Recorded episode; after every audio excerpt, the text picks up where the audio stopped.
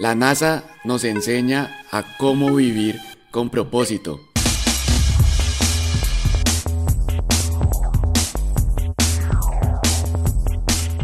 Pero entonces, antes de empezar con toda esta lección, vamos a ver la historia, cómo empezó la NASA, porque de hecho fue bastante curioso. Todo empieza a partir del miedo. Todo empieza a partir del miedo. Porque cuando Estados Unidos en la Segunda Guerra Mundial colocó pues su bomba atómica o pues con esa bomba atómica destruyó a Japón, ahí todos dieron como wow wow, parémosle, bajémosle, bajémosle. Con esa bomba atómica pues dieron fin a la Segunda Guerra Mundial. ¿Y qué pasó? Pues empezó la carrera espacial.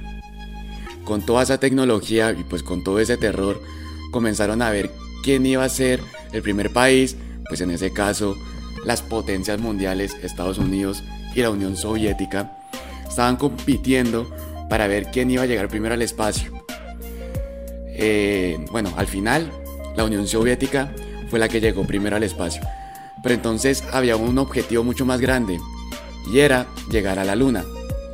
Pero entonces antes de ir hasta allá, resulta, o pues todo empieza, cuando la Unión Soviética coloca un satélite en 1957, coloca su primer satélite en el espacio.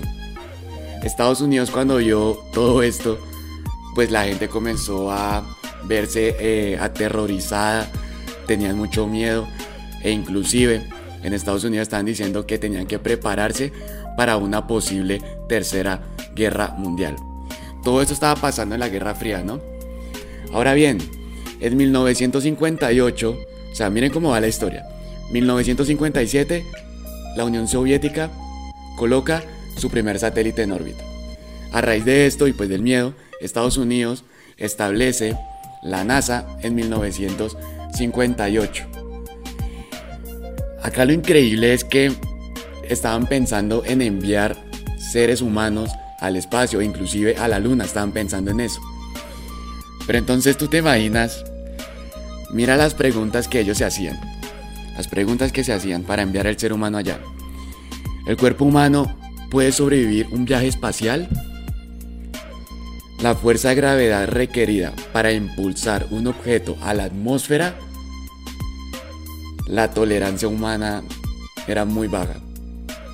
Quiere decir que había la posibilidad, pues, de que en el espacio eh, el cuerpo o pues el ser humano, la persona que fuera a viajar, había la, o sea, tenía la posibilidad de que se desmayara o que tuviera un colapso del sistema circulatorio.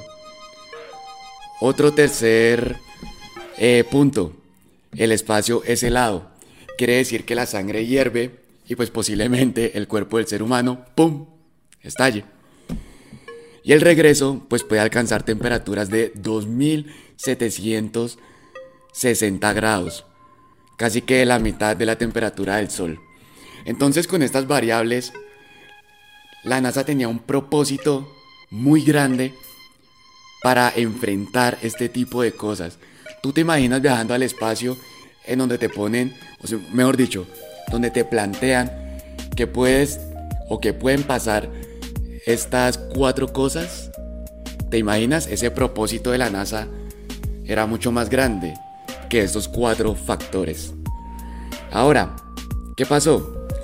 La NASA envió a un ser humano y simplemente tocó la atmósfera. Ese fue como su, su meta, o mejor dicho, a lo más lejos que llegó en ese tiempo. John F. Kennedy, expresidente de Estados Unidos, y pues que obviamente está muerto, eh, él en su discurso, él creía mucho en este proyecto. Y miren qué interesante lo que él dijo en su discurso. Decía que él creía que esto era una clave para el futuro de nuestra Tierra. Por eso invertía bastante en este proyecto. Cuando se iba a lanzar el proyecto Apolo 11, a John F. Kennedy lo mataron seis días después. Estados Unidos, los habitantes, los ciudadanos decían, que por favor dejaran de invertir en eso. Luego, obviamente pues todo eso está en una guerra fría con la Unión Soviética y la Unión Soviética pues ya había mandado a un ser humano a la atmósfera, ya había mandado también de hecho a una mujer eh, a la órbita. Entonces pues Estados Unidos, su única opción de poder ganar esto era enviar el ser humano a que pisara la luna, a que caminara en la luna de hecho. Entonces, ¿qué más fue lo que pasó acá? En 1967, una prueba de rutina eh, terminó en una catástrofe.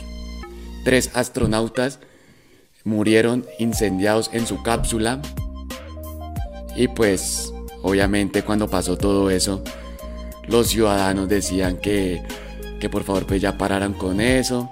Pero ¿sabes qué lo interesante de acá?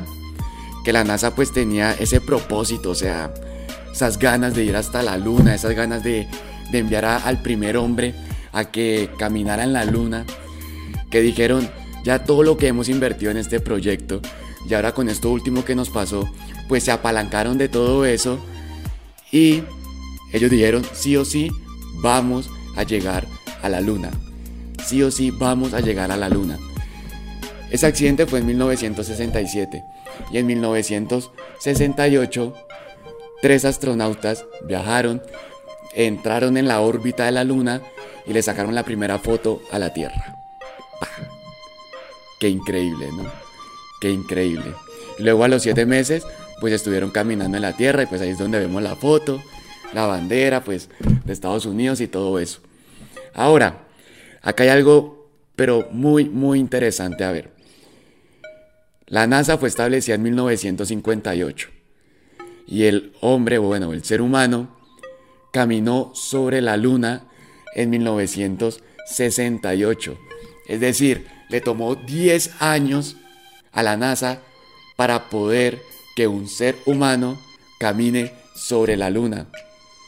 Y a veces nosotros nos preguntamos, ¿por qué las cosas no nos suceden de la noche a la mañana?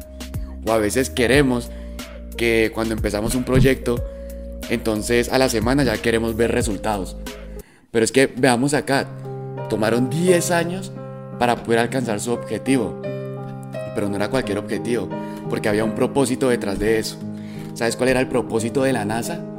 Su propósito era, acá lo tengo anotado explícitamente en las palabras como en el documental, el administrador de la NASA dijo, mejorar nuestra calidad de vida. Mejorar nuestra calidad de vida. Con este propósito de vida, con esta razón de ser, así como se creó, miren que lo curioso fue que se creó a partir del miedo, pero este propósito de mejorar nuestra calidad de vida fue como el hombre pudo llegar a la luna. Y hoy en día pues ya vemos avances que, mejor dicho, ya están investigando en otros planetas como en Marte. Entonces, ¿cuál es la invitación acá? Cuando tú encuentras tu propósito de vida, cuando encuentras cuál es tu razón de ser en este mundo, tu mentalidad, tu paradigma mental, tu observador, todo esto comienza a tomar un rumbo distinto. Comienzas a vivir en plenitud. Mejor dicho, vivir con propósito, la NASA sí que nos ha enseñado. Bendiciones familia.